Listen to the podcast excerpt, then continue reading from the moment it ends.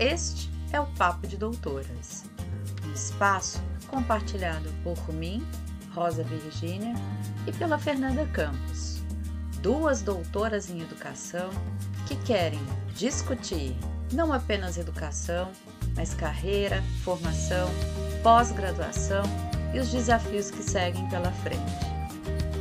Neste episódio, a gente vai falar sobre quando a arte encontra a pesquisa, especialmente no que diz respeito a rock and roll e música popular brasileira. Acho que vocês vão adorar. Bom, gente, a gente começa aqui o papo de doutoras já pedindo desculpa, né? Porque a Fernanda Campos, a minha queridíssima colega Fernanda Campos, além de ser doutora, é mãe, e o filho da Fernanda está de férias, porque em Portugal as férias escolares são em agosto. E a minha amiga estava muito sobrecarregada. E eu, como uma mulher que tenho compaixão por outras mulheres, falei: Fê, fica tranquila, que o papo de doutoras hoje vai ser com uma doutora só, mas com um doutor muito especial, para mim, especialíssimo, especialíssimo que é o Lauro Meller para vocês. Para mim, ele é o naninho, porque ele é meu primo, mas na verdade ele é a coisa mais próxima que eu tenho de um irmão. E é uma pessoa que eu admiro e que amo muito. E sim, esse papo de doutoras talvez seja um bocado parcial, mas eu não estou dando a menor bola para isso. Naninho, a palavra é com você. Obrigado, vou lhe chamar de Beia, então. Lógico. Tá? professora doutora Rosa Virgínia, mas para mim sempre será Beia, né? Então, é, sobre a carreira acadêmica, sobre como que é, foi esse percurso, né? Então vamos lá passo a passo. Eu sou professor na Universidade Federal do Rio Grande do Norte. A minha formação é em letras, mas sempre nutri muito interesse por estudos de música popular. E isso remonta Ela vai começar a rir agora, né? Então, é, então é. antes de você começar, eu vou dar um passo atrás, tudo tá, bem? Tá, tudo bem. É, para provocá-lo mesmo. Uhum. É, na bem da verdade, eu acho que tanto para o Naninho quanto para a Bea, a ideia do doutorado já esteve plantada a partir do pai do Naninho. É, o, o, tio Wilson, né, ele era um cara, ele era um intelectual muito completo e ele era um cara muito sensível. E ele trouxe tanto para mim, quanto para minha irmã, quanto para o Naninho, que a gente tem idades muito próximas, o gosto pela leitura, o gosto pelos livros. Isso é, é um fato. E acho que foi justamente em função dele e todos nós, quando terminamos nossos mestrados e nossos doutorados, de alguma maneira dedicamos a ele. A minha tese de doutorado é dedicada a ele. É, então a gente tem, é, a gente fez dessa mesma cepa. Então aí eu preciso colocar esse limite de que os nossos doutorados vieram daí do tio Visto para ser justa e dar o mérito a quem tem mérito. É verdade. É, a partir daí, eu tinha um primo que era louco por música. Mas nos anos 80, o mundo não era tão fácil assim para quem queria ser artista. Né? E agora eu vou deixar você contar a sua história. Muito bem. É, é verdade isso. Né? Meu pai foi uma grande influência, ele era professor de literatura, plantou essa semente. Eita, Bé, vai ter que cortar agora. Não tem problema. Acho que não tem que cortar, não, porque ele merece, cara. Ele merece. Ele fazia aquela pergunta, nunca. Ele dizia pra gente: nunca deixe sem resposta se alguém te perguntar o livro que você está lendo. E aí, por causa disso, a minha conta bancária não está suportando mais. Não está dando mais, né? Pois é. Você acredita que eu fiz essa pergunta ontem para os meus alunos? Sério, que legal. E deu crédito, é. Pois bem, vamos voltar. É, então, sempre fui apaixonado por música. Ah, e, e, novamente, né, o pontapé inicial foi ele escutando o disco dos Beatles, Abbey Road. Começou aí. E, bom, deixa eu me recobrar aqui. Bom, então, dando um grande salto, quantos anos para frente? é, uns 30 e tantos anos para frente, lá estava eu em Liverpool fazendo pós-doutorado em música popular. Só que nem tudo foram flores, né? Porque quando chegou a hora de fazer vestibular, ele não concordou que eu fizesse para música. Uhum. Né? E aí deu um nó cego na minha cabeça. É, e agora, né? Porque a minha grande paixão era, era música mesmo. Só que é, eu tinha começado a fazer inglês, gostava muito de inglês, até pela questão dos Beatles e tudo, né? E, bom, e aí foram surgindo outros mestres na minha vida. E eu cito dois muito importantes: a professora Sônia Vandeck, lá da UFPB, e o professor Amador Ribeiro Neto, de lá também. A professora Sônia foi quem me introduziu à área de pesquisa. Eu fiz pesquisa de iniciação científica com ela no Museu Zé Lins do Rego, lá em João Pessoa. Então, coisa de arquivo, é, usava máscara muito antes da pandemia, né, uhum. gente? Às vezes tinha que usar duas, viu? Porque o museu era muito mofado. Uhum. Então, ficava lá no subsolo do, da, da, Fundação Espaço Cultural, com muito papel velho, né? É, e a gente adorava fazer aquilo. Então, a professora Sônia, né? É, eu deixo aqui a minha gratidão para ela também, de saudosa lembrança. E o professor Amador, que foi meu professor na graduação, ele é de São Paulo, foi para João Pessoa, se apaixonou, assim, virou, inclusive é, recentemente recebeu o título de cidadão pessoense, né? Ah, que legal. E super merecido. E Amador, ele fazia, na época, ele tinha feito mestrado na USP sobre as canções de Carnaval de Caetano Veloso, sendo professor de letras, né? Então, pum, aí se descortinou a possibilidade a partir disso, né? E eu, pronto. E aí a, a, a professora Sônia então foi assim, meu pai me incutiu o amor pelo saber, pelos livros, a professora Sônia me conduziu para os caminhos da pesquisa, da metodologia, o professor Amador descortinou essa maravilha que é poder congraçar essas duas paixões, né? Quer dizer, a, a, o conhecimento, a vida universitária, as letras, a literatura e a música popular. Esse foi realmente o, o, o momento definidor, assim, do que, é que eu ia fazer em termos de pesquisa e como é que eu ia conduzir. É, tanto é que até hoje eu desenvolvo pesquisas na área de música popular. Bom, essa semente foi plantada lá na graduação.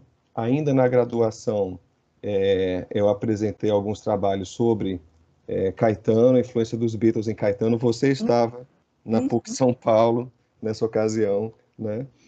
É, pode dizer que foi em 95, Béia? 96. 95, 96, né? É, Ou entrego, é, 96, é. É, 96, você tem razão. É, mas já como estudante de graduação, eu já estava focado nessa coisa da, das correlações entre a Tropicália, os Beatles e coisas, coisas assim. E um Isso, trabalho lindo esse. Obrigado. Que resultou no trabalho de mestrado. Aí eu fiz a, a seleção na Federal de Santa Catarina, fiquei lá entre 96 e 98, desenvolvendo essa leitura comparatista entre dois discos que são dois marcos da música popular, que são justamente o Sgt. Pepper, dos Beatles, de 67, e o Tropicalia Panisette Circense, de 68. Então tem um aninho de diferença aí, é, em que os tropicalistas beberam em várias fontes, mas também dos Beatles. Se você pegar as duas capas, você vai perceber a disposição dos personagens. Então fica claro que tem algum diálogo ali, né? Vou colocar até as capas aqui no vídeo. Ah, legal, legal. É, e aí eu fiz uma análise mesmo passo a passo, né, é, comparando as faixas, mostrando as particularidades de cada uma. pronto, e aí, a partir desse momento, é, na, na, no ensino, eu sempre lecionei língua inglesa, sempre foi o, o, meu pedaço, vamos dizer assim, e na pesquisa eu continuava focado na questão da música popular, que até hoje é a minha grande paixão. Um, fim do mestrado, eu tive um um período de alguns anos trabalhando, né, vivendo, trabalhando, comprando a casa própria, aquela, aquele momento de vida em que você vai pensar um pouco nas suas questões pessoais, até que, já em Belo Horizonte, eu trabalhava na, na, na Estácio de Sá, na Faculdade Estácio de Sá, e eles tinham um programa muito bacana lá chamado, tem ainda, Faculdade da Maturidade, uhum. que é para terceira idade, que é fantástico. Na, na época era, era coordenado pela, pela professora Milta Rocha, uma querida colega. E eu propus para ela uma disciplina sobre história da MPB. Por quê? É, porque, assim, é, eu era o menino rock and roll, né? Você é testemunha disso. E eu conhecia muito pouco de MPB. Eu tinha conhecido da Tropicália, fiz minhas leituras, escutei algumas coisas. Você até citou uma coisa importante aqui, né, Beia, que é é, que naquela época as coisas não eram tão fáceis, por exemplo, você querer seguir carreira artística e para todo o resto. Uhum. Né? Então, se você quisesse escutar uma música, você tinha que juntar dinheiro e comprar o disco, e não era barato. Uhum. E hoje está aqui no Spotify, né? Você abre aqui e você escuta na hora. É, E aí o que aconteceu? Eu senti essa lacuna e eu comecei a pesquisar em Belo Horizonte, que, como a gente sabe, não é uma cidade pequena, né? Não. É, ah, deixa eu ver aqui em BH se tem um curso de história da MPB. E, para meu espanto e surpresa, não tinha. Né? Não tinha assim um curso, ah, vamos desde a modinha Lundu lá no século XVIII até Clube da Esquina nos anos 70, já que a gente está falando de Minas, né? E não tinha curso. E eu pensei, ué, olha um nicho interessante aqui. E aí, como bom pesquisador, fui levantar a bibliografia, né? E naquela época fui comprar CD, porque ainda não tinha é, essa facilidade toda que a gente tem agora. Estava começando alguns sites assim piratas, né, de streaming e tal. Mas é, fui fazer minhas pesquisas para montar o curso de História da Música Popular Brasileira. Aí dei esse curso lá na Faculdade da Maturidade, que foi uma delícia. Por quê? Porque como era um público mais velho, muitos deles é, passaram pela era dos festivais, por exemplo, né? Claro, sim, a, sim. Era, a maioria eram senhoras, né? Algumas delas, inclusive, pegaram a era do rádio. Imagina a memória afetiva que não tinha esse curso. Nossa, olha, teve um, teve um caso muito interessante, né, sobre a memória afetiva, bem aqui, que eu aprendi muito com, com esses alunos e essas alunas, né, no sentido de você pensar fora da caixa e se livrar de alguns preconceitos e se colocar, é, enquanto bom pesquisador, inclusive, no local de escuta e na época de escuta de quando as coisas aconteceram, né? Sim. Eu lembro que quando eu fui preparar aula sobre é, a era do rádio, uh, eu fui escutar os principais cantores e cantoras, Carmen Miranda, Francisco Alves, Orlando Silva, e chegou Vicente Celestino, né? Uhum. Vicente Celestino, para quem não conhece, era um cantor do começo do século, né? Ele faleceu em 68, mas ele é da, da viradinha do século XIX para o século XX e fez carreira ainda no comecinho das gravações no Brasil, eh, quando se chamava eh, a era da gravação mecânica, ou seja, nem era microfone ainda, era uma coisa chamada alto, alto, autofone, que é uma espécie de cone que você falava com muita intensidade para poder registrar na matriz de cera. Imagina, só cantor operístico conseguia fazer isso. A orquestra ficava lá atrás, porque senão ia encobrir a voz do cantor, né? E o Vicente Celestino, ele tinha uma coisa muito engraçada, assim, depois, quem tiver curiosidade de não conhecer, procure aí o Ébrio, né, procure Coração Materno, Sim. procure Vingança, de, que é de Lupicínio Rodrigues, mas que ele... Ele que canta. Ele, ele canta, né? é, né? Sim. É, quando eu fui escutar Vicente Celestino para preparar a aula, eu tive uma crise de riso dentro de casa, né? Mas eu ria, eu ria das lágrimas descerem.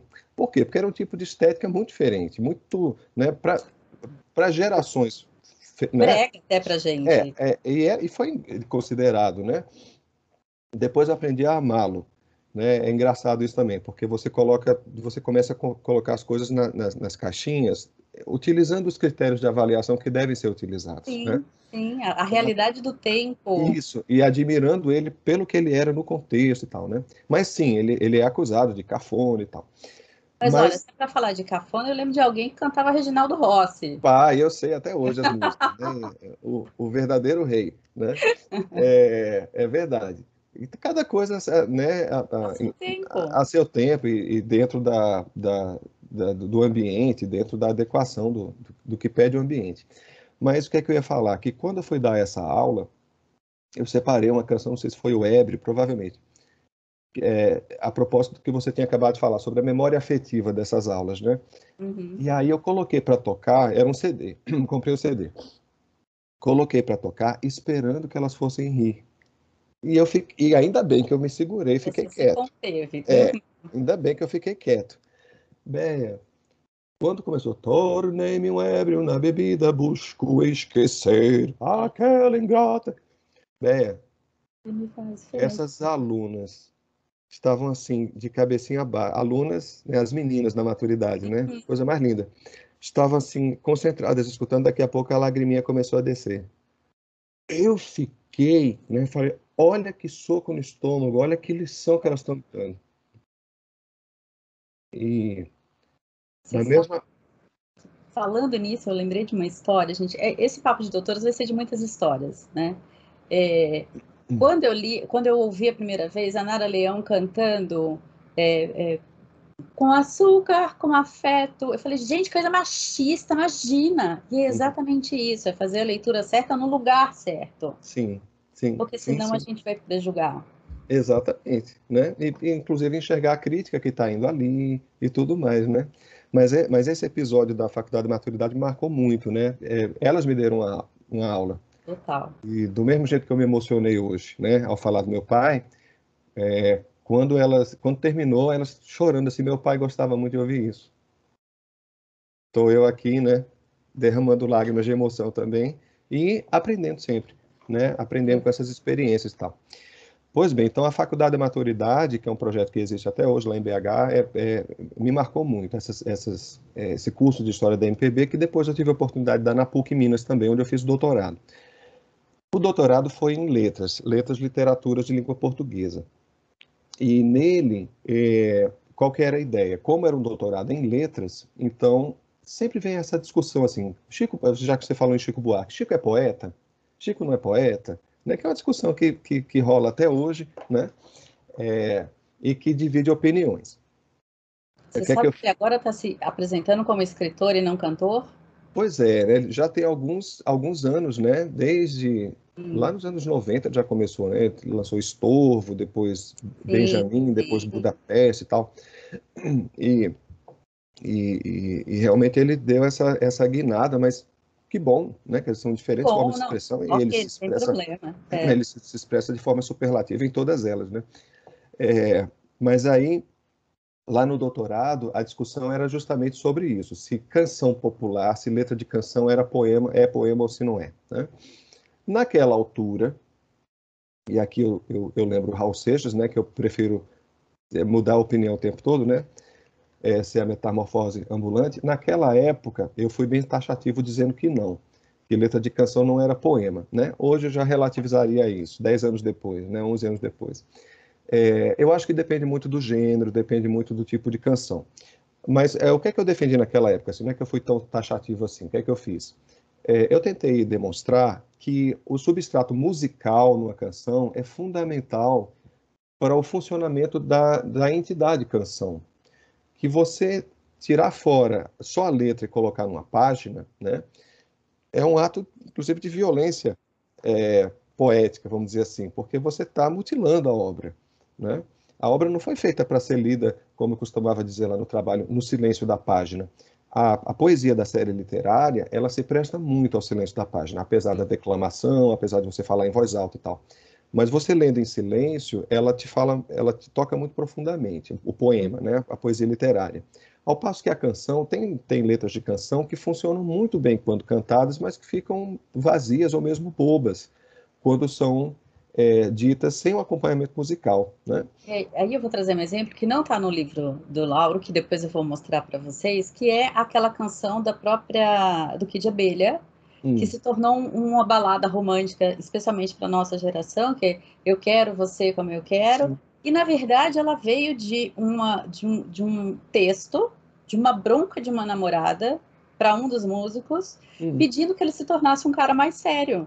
Olha só. Então, faz, quando ela fala, tira essa, tira essa bermuda que eu quero você sério, hum. não significava que ela queria ter uma relação com ele naquele momento. Sim. Não, não, queria que ele colocasse uma calça e virasse um homem de verdade. Olha só. Olha, olha as camadas de significação, né? Olha que interessante. As histórias que estão por trás da canção, né? Muito bacana.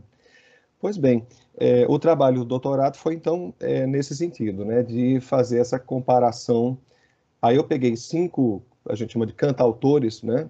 Fiz um passeio panorâmico desde o século XVIII, já aproveitando aquelas leituras que eu tinha feito para o curso de MPB, de História da MPB, Domingos Caldas Barbosa, que era um cantador de modinhas e lundus, depois Laurindo Rabelo, que era um poeta da, acho que da segunda geração romântica, é, lá no século XIX, mas que também ele escrevia de formas completamente diferentes, quando era o, o poeta e quando era o, o, letrista, eram coisas bem diferentes. Né? Isso é interessante perceber. O Catulo da Paixão Cearense, que é quem uhum. fez a letra do Luar Sertão, né, com música de João Pernambuco, e outras canções de gosto sertanejo, e aí vem o Noel Rosa e o Cartola. Né? E o Chico também está é, no meio. Pois é, aí eu cito o Chico né, na, no meio das discussões. Ah, ah, e a, a, a, conclusão a que eu cheguei foi essa, que são coisas diferentes, que você deve utilizar ah, meios de, de avaliação diferenciados para a letra de canção e para o poema da série literária, né? Uhum. É, mas é lógico que ambas são manifestações poéticas, líricas. Né? Então, existe sim um terreno de interseção que vai variar caso a caso, né? mas são expressões poéticas. Sim. É, falando nisso, agora, desde a tua, da tua perspectiva como estudante, certo? Uhum. Foi mais difícil você realizar o seu mestrado ou o seu doutorado, não apenas no que diz respeito ao desenvolvimento da sua pesquisa, mas a própria experiência rotineira, cotidiana de ser estudante de mestrado e estudante de doutorado? O que foi mais difícil? Sem nenhuma dúvida, o mestrado foi muito mais desafiador. Né? Eu acho que, pelo seu sorriso, eu acho que essa é muita gente vai se identificar. Então, fiquem tranquilos, mestrandos, é assim mesmo, né? Porque o mestrado é, é talvez a primeira situação, né? Para quem não faz especialização e, e sai da graduação para fazer um mestrado, que foi o meu caso, é, em que você ah, realmente precisa desenvolver um trabalho de mais fôlego dentro do método científico. Né? Então, é, às vezes a gente se revolta e às vezes você vai fazer muito jovem, né? Foi o meu caso. E você ficava meio revoltado, assim, né? o céu é azul, né? tá, mas segundo qual autor, né? Dizer, você, é, né? você ficava meio injuriado assim, pô, mas não posso falar nada do que eu penso, né? Falei, não, não pode. É. Você não pode. Inclusive, meu pai Quando me falava... Quando você crescer, isso. você pode dizer alguma coisa que você pensa. Por Exato. hora, você tem que é, citar. É, meu, meu, pai me falava um pouco isso, quando eu desabafava com ele, né? Que eu estava sofrendo muito com o mestrado, né? Falando, é, olha, por enquanto você obedece o orientador, a orientadora, no caso, né? Depois, né? depois, quando você tiver seu título de mestre, de doutor, aí você tem mais tranquilidade. Mas é o que acontece. Quando você se torna mestre ou doutor, aí você vai falar as coisas com, com muita responsabilidade, porque você uhum. entendeu finalmente que não pode falar qualquer despautério, né? Sim, sim. Sem nenhuma base, né? É, e, e, você acaba é, assimilando mesmo o pensamento científico, que bom, né? Mas, mas é um processo sofrido, né? Quando você sai da graduação, que a graduação, na verdade, te dá um, uma visão muito panorâmica das coisas, mas você não verticaliza nada. Né? Sim, sim, e não dá o mindset que a gente precisa como pesquisador. Especialmente no momento que a gente foi educado, que era um momento muito de aula expositiva e boa. Não tinha essa coisa de ai, metodologias ativas, problematizadoras. A gente não teve essa experiência como aluno. Não, é, é verdade. É algo que eu, que, eu, que eu estive discutindo com meus alunos esta semana, né, falando, aqui puxando para agora, né, é a questão da pandemia. E como que isso nos obrigou a sair fora da caixa, né, a pensar fora da caixa rapidamente. Né? Não, não foi fácil, não tem, não tem sido fácil para ninguém, é, mas não, não, não, não, não há nenhum mal que não traga algum tipo de, né, de, de, vantagem, ou de progresso, ou de, de, de amadurecimento. E cá estamos há 15 meses, em torno disso, né? 15 meses depois, estamos aqui craques em videoconferência, muito mais desenvoltos diante da câmera, né, é, alguns fazendo capacitação sobre como se comportar diante da, da câmera, como melhorar a, a, a expressão verbal e, e, assim sucessivamente. Né? E aí eu falei para eles, olha gente, é, algumas coisas para a gente pensar, né? Eu, eu, que sou professor de inglês, né? Eu, leciono inglês e português. Aí falei, é, foi a aula que eu dei agora de manhã, sete da manhã eu estava dando aula, e, e, a gente falou sobre é, dicionários e tradutores eletrônicos, foi o, o assunto da aula de hoje, né? E eu comentei com eles, olha, meninos e meninas, na minha época a gente levava o dicionário de papel para aula, eu, eu, que comecei a, a, dar aula ainda nos anos 90, então levava um calhamaço na mochila para dar aula, porque se o aluno perguntasse uma coisa que eu não soubesse, a gente ia pesquisar juntos. É, e como tudo isso mudou, né? E aí a pergunta sempre era essa, professor, deve usar o Google Translate, não deve, e tal, né? É, e aí eu estava falando para eles o seguinte, que eu tive, alguns anos atrás, a experiência de ir ao Japão. Fiz uma viagem para o Japão. E ao contrário da crença popular, você, você, com inglês você vai para qualquer lugar do mundo, você se vira. Não é bem verdade. Né? Não é bem verdade. Se você pensar assim, ah, na China, né, em algum país que era do bloco comunista, você poderia até pensar, o inglês não chegou né, não teve tanta infiltração assim. Mas Japão, né, o Japão é super ocidentalizado. Os Beatles já faziam turnê no Japão nos anos 60, né, e, e a gente consome mangá. Quer dizer, existe um trânsito muito grande da cultura japonesa, Sim. até porque a gente teve, né, tem uma, uma, uma colônia japonesa desde, o começo, né, desde o começo, acho que é 1908 que eles vieram. Sim, né, é pra... a maior colônia japonesa fora do Japão é o Brasil, né? Pois é. é acho que eles vieram para Paraná também, né, Beia? Uhum, Paraná, sim, São sim. Paulo. Pois, pois então, né? Então existe um trânsito, né? Aí eu pensei assim, não, é, Tóquio, ok, né? Quer dizer, uma megalópole, eu vou chegar no, na rua e todo mundo fala inglês. Não. E aí o que é que eu tive que confessar para meus alunos hoje de manhã? Eu falei, gente, presta atenção, né? Ó, não está aqui quem falou. Mas aí eu citei esse, esse, essa experiência de viagem e falei, gente, sabe o que, é que me salvou? O Google Translate. Por quê? Porque eu chegava no meio da rua, falava no telefone, ó, oh, a que horas abre o museu, né? Em português, ele traduzia para japonês, eu botava no ouvido da pessoa, pessoa via, falava e eu ouvia, ah, muito obrigado, arigato, arigato sabia, né? Mas o resto não, entendeu? Então, é, eu fico pensando assim, olha, a gente está em 2021, né? Tem um capítulo do, do livro do Yuval Noah Harari, que é o autor do Sapiens, né?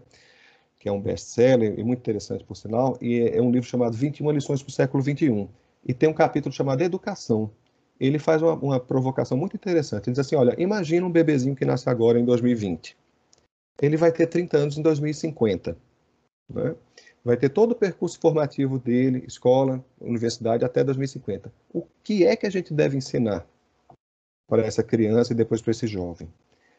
Se em 2019, quando eu fui ao Japão, eu já estava questionando o que é que eu, professor de idiomas, vou estar fazendo se a maquininha já está me salvando aqui. Né? Então, peraí. Né? É, é, é, esse discurso de dizer para os alunos, olha, é essencial, a tecnologia ela né, ela começa a, a, obrigar você a pensar fora da caixa. Né? Então, se agora eu que sou professor de idiomas já estou me valendo da tecnologia para me comunicar numa situação como essas, né? Quer dizer, eu não, eu não sei o que fazer com os alunos que eu mando exercício agora online, eu não posso controlar quem joga no Translate uhum. o texto é, em inglês, né? Então... Isso que você traz é muito importante, porque é preciso, eu acho que a pandemia realmente trouxe isso, que nós que somos docentes do ensino superior, especialmente, façamos essa reflexão. Uhum. Porque a gente tem mesmo que capacitar os alunos da gente a serem os sujeitos capazes de gerir a sua própria aprendizagem. Uhum. É, e aí muda, por exemplo, Naninho, a avaliação tem que mudar completamente. Aquela Sim. avaliação que a gente tinha, que era policialesca, não faz mais sentido. Concordo completamente, até porque eu, eu nunca fui muito de, de ser cão de guarda, sabe, bem, assim, de ficar uhum. né, é, é, policiando quem está é, na Paraíba falar afilando, né? Uhum. né? Quem está colando, né? Quem está colando ou quem não está colando. Tipo assim, depois, é, no começo da minha carreira docente, eu me irritava muito com isso, né? Assim, você estava colando, e o aluno jura de pé junto que não está, mentira, né? Mas eu vi, mas não tô. E aí, né? E aí vira um estresse? É, vê da hora de perder a cabeça, né? Falei, e aí eu pensei assim, para quê? Né? E afinal de contas, para quê? Né? Eu vou perder a cabeça. É, então, é, só que eu, eu desliguei uma, uma, tela aqui, pronto. E aí eu pensei assim, e, você tem toda a razão, né? Não, não faz sentido essa, esse tipo de avaliação policialesca, como você fala. Tem que levar o aluno a refletir, a pensar, né? É, alguma coisa mais nesse sentido. Ah, tá. É, então, eu concordo com você plenamente em relação ao mestrado é muito mais sofrido do que o doutorado, porque no mestrado a gente está sendo parido como pesquisador, né? E no doutorado você já chega com a cabeça pronta e é por isso que a gente precisa fazer uma pesquisa mais madura, ao menos é, é o que se espera. Aí vamos para o próximo passo, que é o passo do pós-doc, é, que também existe uma grande discussão hoje no Brasil, não sei se você tem acompanhado, porque nós somos um país que não, não tem muito compromisso com a educação. É, eu, inclusive, escrevi um artigo falando a respeito da desconstituição do ensino superior, que o ensino superior passa paulatinamente a ocupar o lugar do ensino médio, né? Porque, enfim, os alunos não têm chegado prontos no ensino superior, e aqui não tem nenhuma crítica em relação aos alunos, mas ao próprio sistema que nós temos. E a gente tem aí como ápice o pós-doutorado, né? Que verdadeiramente, para se realizar no Brasil, está cada vez mais difícil, a não ser que você vá para o exterior. E hoje a pandemia cortou essa possibilidade, porque poucos países estão recebendo alunos brasileiros, e aí tem a ver com a nossa gestão pública, com essa, essa questão da saúde pública. Queria que você me contasse um pouquinho da tua experiência do pós-doc. né, que é relativamente recente. Sim, 2016. É, o, o pós-doc, você tem toda a razão em dizer isso. Se você entrar hoje no site da CAPES, dá uma tristeza. Por quê? Porque você se, é, fica o convite para quaisquer pesquisadores e, e, e, espectadores que estejam nos vendo agora. Entre no site da caps.gov.br, vá atrás de oportunidades né, de, de bolsas e tal. É sempre assim, este, este programa uh, cumpriu seu, suas metas, seus objetivos e foi desativado. A gente sabe que não é isso, né? É, aí vai para o próximo. Esse programa cumpriu suas metas e foi desativado. Então não tem, não, não tem mais, né? É, a, o que acontece? Na realidade, eu peguei já a rapa do tacho, assim, porque foi em 16, né? Eu, eu entrei no edital do final de 2015 e 2014 e, e que foi aprovado em 2015 para começar em 16. Mas enfim, uh, o que é que é o pós-doc? Né? O pós-doc é uma espécie de coroação, se você quiser, né? Assim, em que você tem carta branca para você ir, de preferência, para uma instituição de referência naquilo que você estudou a vida inteira, é, para desenvolver uma pesquisa, para ver como os seus pares trabalham lá. Né? Então, aquele menino, como eu tinha falado, que escutava Beatles, né? trinta e tantos anos depois, estava morando em Liverpool, enquanto pesquisador do, é, do Instituto de Música Popular, do IPM, né, o Institute of Popular Music da Universidade de Liverpool. É, e por que, que foi muito importante eu ir para lá? Primeiro porque eu era fã dos Beatles, mas isso aí, né, não, não, vou nem por aí, né? Estar em Liverpool e respirar Beatles para todo lado foi maravilhoso. Mas enquanto pesquisador, uma coisa que sempre me chamou a atenção no Brasil é uma enorme resistência a se estudar música popular até hoje. Uhum. É, existem alguns lugares, é, pertinho de você aí, a Unicamp, né? A Unicamp deu exemplo. Ainda nos anos de 1980, eles abriram o primeiro curso de música popular é, no Brasil, seguindo o exemplo da Inglaterra. É, o primeiro foi, foi justamente em Liverpool, também nos anos 80. É, mas assim até hoje as escolas de música nas universidades elas são muito centradas no repertório erudito de tradição europeia né? Uhum. É, e o máximo, pois é, né, assim, é com todo o mérito, né, de forma, eu sempre friso muito isso, eu não estou criticando a música erudita, longe de mim, né, é, já que meu pai está sendo tão, tão, lembrado assim, meu pai e minha mãe se conheceram no encontro de corais, né, então assim, uhum. eu nem estaria aqui se não fosse pela música erudita, né? Boa, boa. É, entendeu? Então não estou criticando a música erudita, mas assim é preciso que se abra a cabeça. E o que é que eu vi? Né? Então assim, ó, se você uh, escola de música do UFRN aqui aqui juntinho de mim, é, existe alguma abertura já? Existe. Por exemplo, ele já tem o curso é, como é que se chama? Curso técnico em baixo elétrico, guitarra elétrica. Então já começou a abrir um pouquinho. Mas continua assim, se eu chegar com um projeto sobre heavy metal lá, hum, Aí, aí, já forçou muito a barra. Por quê? Porque é guitarra elétrica para tocar jazz. Ou então, é música popular brasileira para tocar choro. Não é para estudar. um puritanismo em tudo Existe. isso. É, né? é engraçado você trazer essa questão, Naninho, porque hoje, por exemplo, eu, eu, eu vou falar por mim, mas eu imagino que até por você também. Eu me sinto bastante desconfortável e não representada com a atual música popular brasileira. Mas eu preciso ter o senso crítico de que eu não componho a maioria da faixa da população, né? Sim. E sim, aquela expressão popular, ela é popular na medida que representa a maioria da nossa população sim. e precisa ser estudada. Também, também faz parte, né? Faz parte desse, desse, desse caldeirão cultural, é. né? Porque senão você vai ficar, como você falou, nesse, nesse purismo, né? barra puritanismo até às vezes. Uh, e aí o que é que eu encontrei lá em Liverpool? Estuda-se, velho, por exemplo, K-pop. Sem nenhum problema. Né? Tem, tem, tem uma professora lá, colega, a doutora Hai Kyung, que é, é sul-coreana, radicada na Inglaterra há muitos anos, e que oferece disciplinas de música popular na Ásia. Eu tive a oportunidade de cursar uma disciplina ela. Pois é, eu, cursei, né, eu fiquei um ano lá, então cursei várias disciplinas, que a intenção era justamente ver como funcionava um curso de música popular. Popular, popular. Né? Engraçado que mesmo lá tem essa cisão do pessoal da música erudita com o pessoal da música popular. Eles não se gostam muito, não. Né? Mas tem, o, é, existe um firme núcleo, né? um forte núcleo de estudos de música popular. Então eles estudam coisas assim, ó, é, o mercado fonográfico. Então tinham aulas assim, olha, vamos pegar esse, esse artista iniciante aqui da região, Né? Ele, ele jogou um vídeo no YouTube. Vamos fazer análise? Será que a indumentária dele está de acordo com a proposta que ele quer passar? Que, que, é, que público ele está avisando com isso aqui? Em Nossa, termos de produção, é, é, é, sabe? Em termos de produção musical, o que é que poderia, se você fosse produtor dele, o que é que você ia melhorar? O que é que você melhoraria? Engraçado sabe? que isso me lembra muito a análise do discurso, né? Sim, também. Né? Tá, tá tudo conectado, né? Então, tá, então isso tem essa visão muito inter, interdisciplinar, né? Tem disciplinas sobre é, as questões da, da neuromusicologia, né? Então, assim, por exemplo, pacientes com Alzheimer, faz, né? Então, é um Alzheimer já em estágio avançado, mas aí descobrem que tocando uma música lá da infância, como mágica, a pessoa começa a conversar com você aqui, normalmente.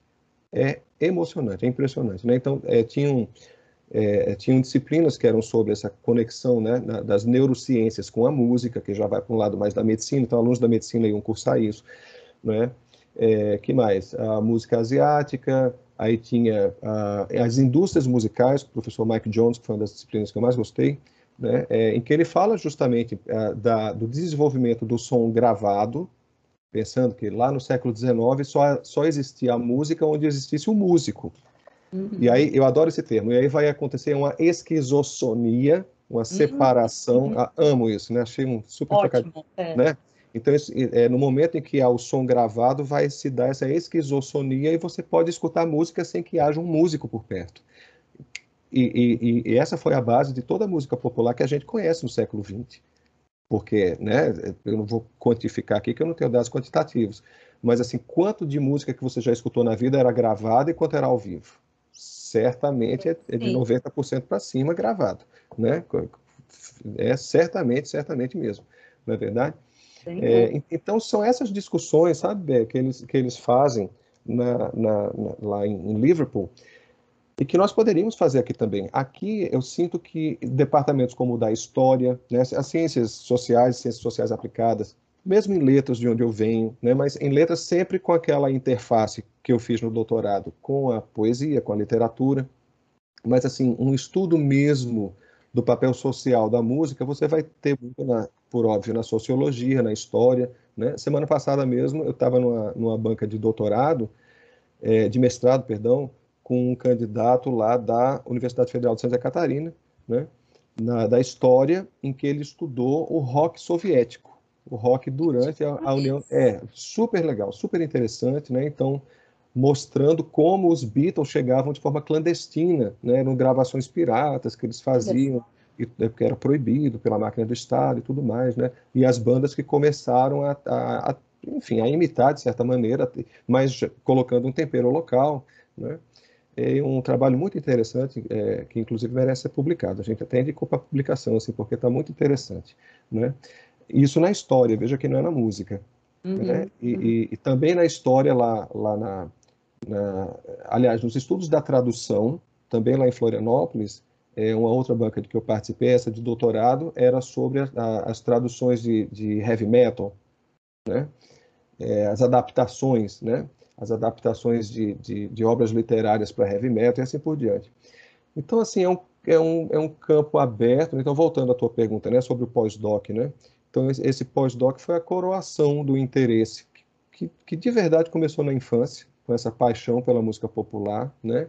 Uhum. É, que virou objeto de interesse acadêmico na graduação, lá com Caetano, se consolidou no mestrado sobre Beatles e Tropicália, se aprofundou num doutorado é, com essa, esse estudo da, da, da, da conexão, da, da, dessa zona de contato entre poesia e letra de canção, né? e o menino lá, fã dos Beatles, é, morou perto do Cavern, viu? Ficava 10 minutos de onde eu morava. Fã, fã dos Beatles, mas ele era líder da Crocodiles. Crocodiles, mas isso é outra história. Essa é uma outra história que fica só para os íntimos. É, aproveitando essa tua experiência como docente, tanto de instituição, instituição privada quanto de instituição pública, e o fato de você ter chegado aí no ápice do desenvolvimento acadêmico, eu queria te fazer uma pergunta que diz respeito ao seguinte: você acha que as nossas é, as nossas ofertas de mestrado e doutorado estão ficando anacrônicas? é, na medida em que a gente discute, por exemplo, metodologias ativas na graduação, um lugar diferente do estudante como protagonista e não como mero ouvinte, mas a gente ainda replica esse modelo de basicamente ouvinte anônimo no mestrado e no doutorado, especialmente considerando que o pós-doc você já está em outro patamar. Uhum. Eu teria que pensar com mais calma sobre essa pergunta, Béia. É, o que eu acho é que muita coisa precisa ser reformulada. Eu vou um pouquinho sair pela tangente aqui na tua pergunta, né? Uhum. Mas muita coisa precisa ser reformulada. Essa experiência lá do pós-doc me mostrou isso.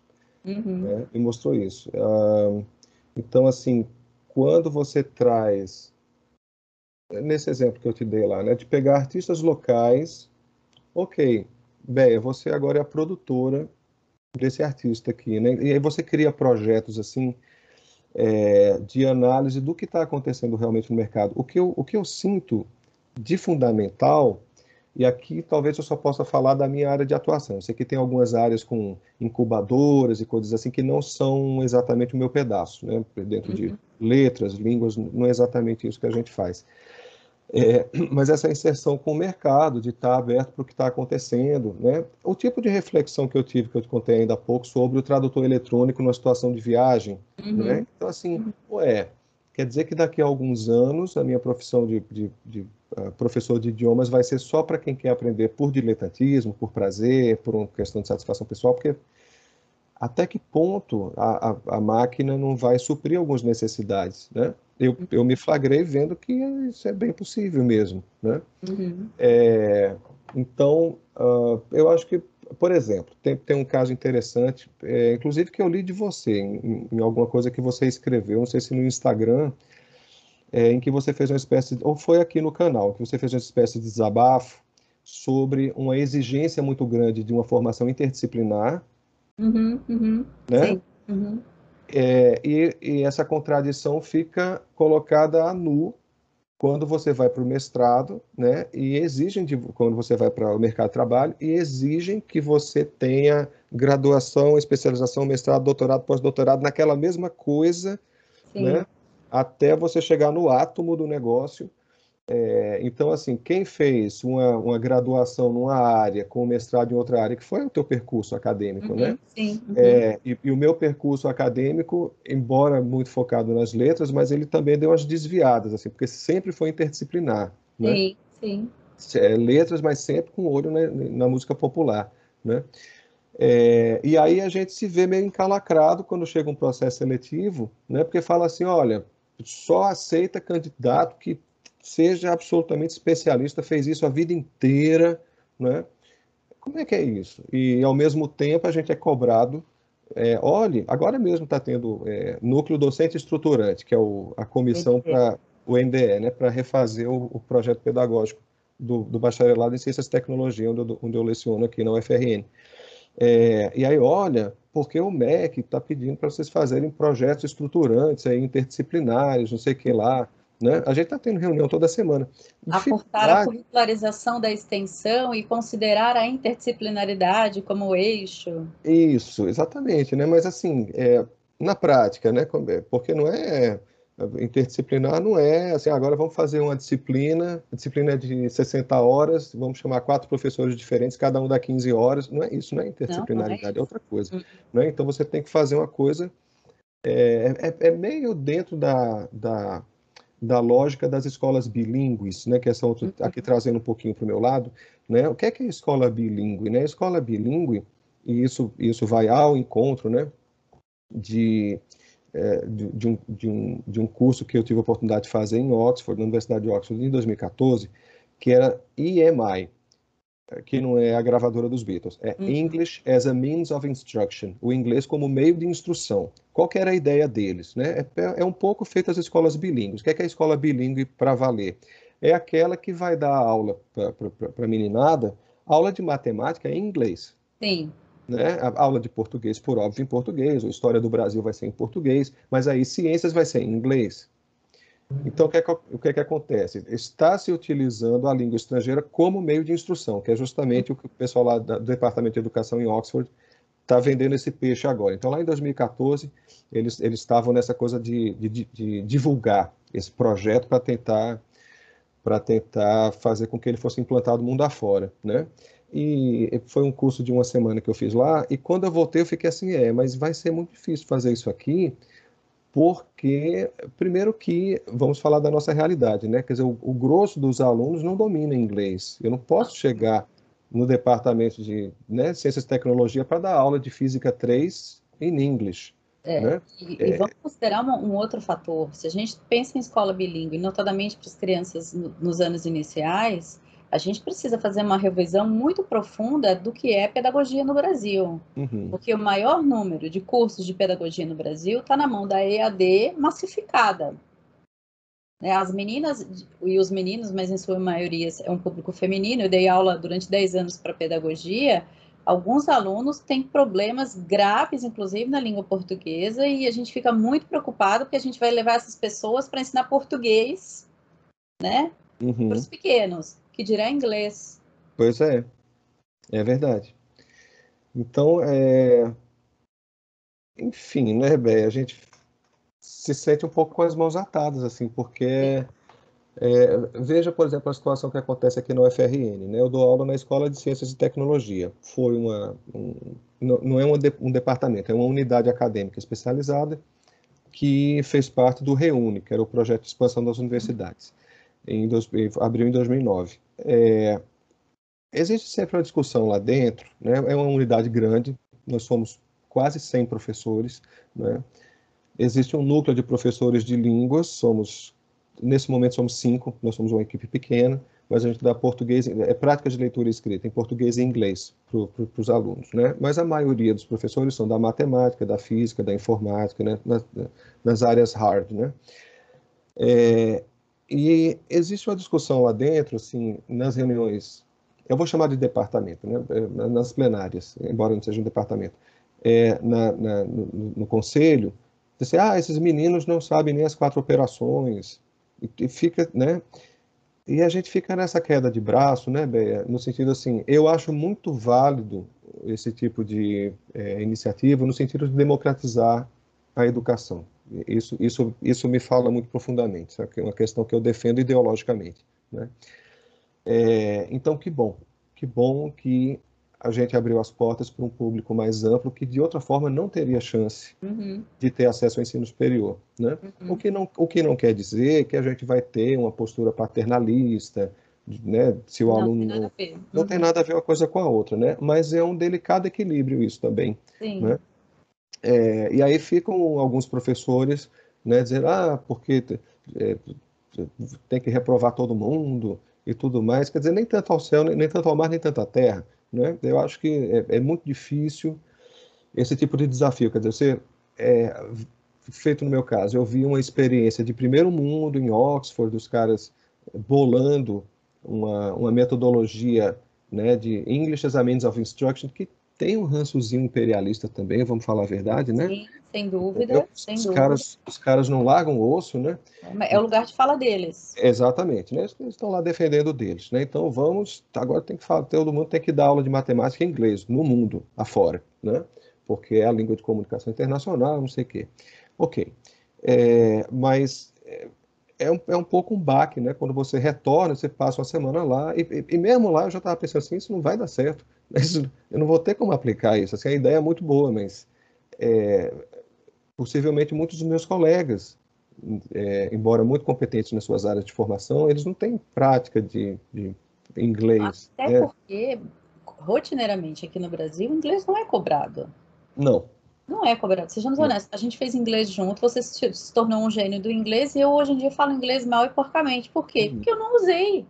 Sim, tem que praticar. Né? Então, né? assim, tive as demandas ali pontuais no mestrado e no doutorado, leio com tranquilidade, mas para falar eu prefiro o francês e o espanhol, eu falo. Uhum. Então, assim, a gente precisa, e aí eu, eu, a partir do que você traz, a gente precisa olhar para nós mesmos e entender qual é o lugar que a gente está, para que a gente consiga avançar. Eu concordo plenamente com você quando você fala da importância da democratização. Eu acho que sim, que é muito importante mas acho que sim, a gente precisa olhar cada vez mais para o ensino básico, para que a gente possa né, dar um ensino superior real e de qualidade para os estudantes. Senão a gente vai ficar eternamente tapando o buraco, né, Bé? Assim, Exatamente. Assim, é, é, é, aqui mesmo tem, é, desculpa te cortar, Bé, é, mas é a propósito disso. Aqui mesmo tem uma disciplina chamada pré-cálculo. Entende? Exatamente, Exatamente o nivelamento, entendeu? De nivelamento. É. É, quando eu estava escrevendo a minha tese de doutorado, a minha tese de doutorado foi sobre o ENAD e o ensino superior, é, é sem dúvida, o cenário. É, eu, eu, trouxe dados do Instituto, existe no Brasil um chamado Instituto Paulo Montenegro, que trabalha com a questão do, do analfabetismo funcional. E aqueles dados me impactaram incrivelmente, porque eles é, fizeram uma pesquisa e eles detectaram até então que 65% dos estudantes do ensino médio saem analfabetos funcionais. E, em grande número, esses alunos entram para o ensino superior. E 48% dos estudantes formados na graduação saem analfabetos funcionais. Puxa. Então, a gente tem um problema que precisa ser olhado com muito cuidado. Uhum. Né? Porque senão a gente vai se deparar com situações como essa. Quer dizer, a gente, na sua descrição, tem dois problemas diferentes. Primeiro, um professor, que somos a maioria de nós, formados numa educação mais tradicional, com uma abordagem mais conteudista e com uma lógica de avaliação policialesca que fazia parte de um determinado contexto e fazia sentido naquele determinado contexto. Uhum. Um professor que precisa olhar para a educação lá para frente. Um aluno que vem com um background muito magro, muito pequeno, né? Se inserir no ensino superior com uma expectativa de, de, de entrar para o mercado de trabalho que vai exigir dele coisas que talvez ele não tenha. E, e aí você chega na minha última questão, que é a questão da aprendizagem ao longo da, da, da vida, que talvez seja exatamente esse o caminho que a gente tem que orientar a formação dos nossos estudantes. E aí eu queria que você falasse para mim a respeito das suas impressões sobre isso a, educação ao longo da vida? Sim. Hum.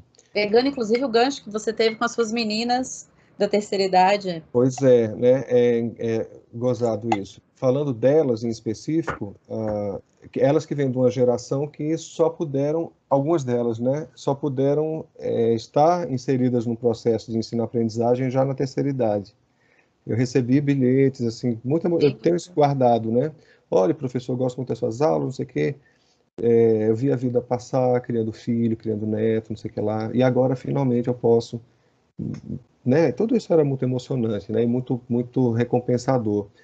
Ah, mas sobre aprendizagem ao longo da vida, Beia, eu vou, eu vou fechar falando da, da geração mais jovem, falar do meu filho Miguel, que tem seis anos, né? E que vê os livros na parede, então eu estou passando a lição de vovô Wilson, né?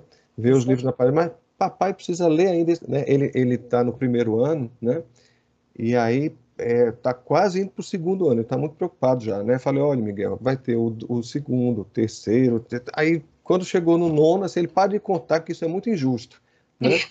É, isso é muito injusto, né? Falei, pois é, meu filho, olha, papai fez até o nove, depois fez o outro, fez o outro, fez o outro, e ainda estou até hoje aqui, olha, interfonado da portaria ali, que chegou o quê? Livro para papai entendeu? Uhum. Né? Mas, então, justamente isso, esse aprendizado ao longo da vida, é, eu acho que a gente ensina pelo exemplo, né, bem? Então, a gente é, faz dessa maneira, faz com os alunos também, é, e, mas, ao mesmo tempo, a, é, eu acho que eu, a gente pode terminar o papo nessa, nessa nota é, sobre a questão da, do ensino à distância, sobre a questão da pandemia que nos obrigou a pensar fora da caixa, né? Então, esse aprendizado não para, né? desde que você esteja aberto a perceber as coisas que estão acontecendo. Um, e sim, a gente precisa reformular a, nós que fomos criados né, dentro de um sistema, como você muito bem colocou, conteudístico, policial, de avaliação policialesca, gostei muito desse termo, de avaliação policialesca, mas era meio isso mesmo. É, olha, Martinho, né? Martinho. Uhum. Era o coordenador, né? Olha, vou chamar Martinho, né? É, a gente precisa é, dar autonomia, né? mostrar para os alunos que eles têm que eles têm que desenvolver autonomia, né? Agora que, que, que Google Translate pode fazer tudo por eles e tudo mais, mas como utilizar isso de uma forma inteligente, né? Foi o que eu falei para eles, né? Como que você utiliza essas ferramentas de uma maneira inteligente? Então seria mais ou menos isso. É, E antes de você finalizar, porque quem vai finalizar aqui sou eu, é, eu queria que você falasse para mim a respeito dos seus dois livros que estão aqui comigo. Os meus são autografados, porque sim, gente, eu sou uma pessoa especial na vida desse menino, que é o Poetas ou Cancionistas. Esse livro eu comecei a ler, eu estou absolutamente apaixonada, porque diferente do meu primo, que é mais do rock and roll, eu sou uma pessoa da MPB desde a raiz dos cabelos. Uhum. E esse outro livro também, que é um livro que já, eu sei que já está muito famoso, que é sobre o Iron Maiden. Queria que você me contasse um pouquinho deles. Queria que você me dissesse onde as pessoas podem comprar. E queria dizer para você que se você quiser colocar a venda no site da Fabricante de Ideias, já está à disposição para as vendas. Muito obrigado. É, sobre Poetas ou Cancionistas, ele, ele foi um, ele é uma versão adaptada da minha tese de doutoramento na PUC Minas, em que eu tratei então dos é, das inter, da interface entre poesia literária e canção popular, citando aqueles cinco autores, né, o Caldas Barbosa, Laurindo Rabelo, Catulo, Noel Rosa e Cartola. É, é, é, um livro mais alentado, né, um livro mais extenso, espero que não seja pesado, tá? É, conto alguns causos lá no meio, falo de Amadeus, que é um dos meus filmes preferidos, né? Então, para quem tem interesse nessa, nessa, nessas discussões, letra de canção é poema ou não é? Então. É, é sensacional esse deixa, livro. Deixa essa dica. Ele, ele é um livro que é, eu acho que ele sensibiliza um monte de coisa. Acho que a gente, como brasileiro, tinha que ler para se, se sentir pertencendo, sabe? Acho que faz muito sentido. Você tem, tem, inclusive, autores que são menos conhecidos, né? O próprio Caldas Barbosa, que é o marco zero da, da música brasileira, né? Pouca gente conhece. Então, é justamente é importante. É, isso, isso foi com base no historiador José Ramos Tinhorão, que inclusive faleceu recentemente, né? Foi uma grande perda para os estudos de música popular. É, sobre o livro do Iron Maiden, né? Aqui fala o seu primo roqueiro, né? Essa primeira edição, essa é uma boa notícia, está esgotada. Mas, a, a, né, é, e, e, aí a notícia melhor ainda é que eu estou preparando a segunda edição, que vai ser é, devidamente revista e substancialmente ampliada. Eu devo, são 18 canções analisadas aí, eu já, eu já vou em 34, 35 canções. Então tem muita, muitas outras, é, muitos outros episódios históricos, né, aqui falando, esqueci de falar o título, né, uma jornada através da história através das canções do Iron Maiden, então eu pego e construo uma espécie de, de, linha do tempo, né? Partindo lá da pré-história até chegar na Guerra do Golfo, depois eu descobri uma canção que é sobre a Guerra dos Balcãs, né? É, que, que, que, vem mais ainda um pouquinho. É, então, isso está em preparação agora, estou fazendo um monte de leituras, né? inclusive tá, os livros que estão chegando aqui são sobre samurais, né? a, a, a, cultura dos samurais, porque justamente é o tema do, do disco que eles estão lançando agora no dia 3 de setembro, Senjutsu. Legal. É, é sobre, pelo menos a capa tem um samurai, tem algumas faixas, eles não soltaram ainda, né? Soltaram duas faixas de trabalho, mas certamente eles vão falar de samurai lá no meio, então já estou me antecipando e fazendo leitura sobre o período feudal do Japão, a cultura dos samurais, para poder depois secar as canções.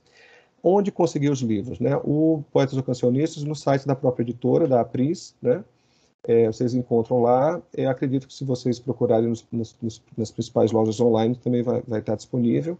E o Made in a, Jornada a, através da História, no momento está esgotado, mas boas novidades virão em 2022. Eu espero estar lançando a segunda edição lá.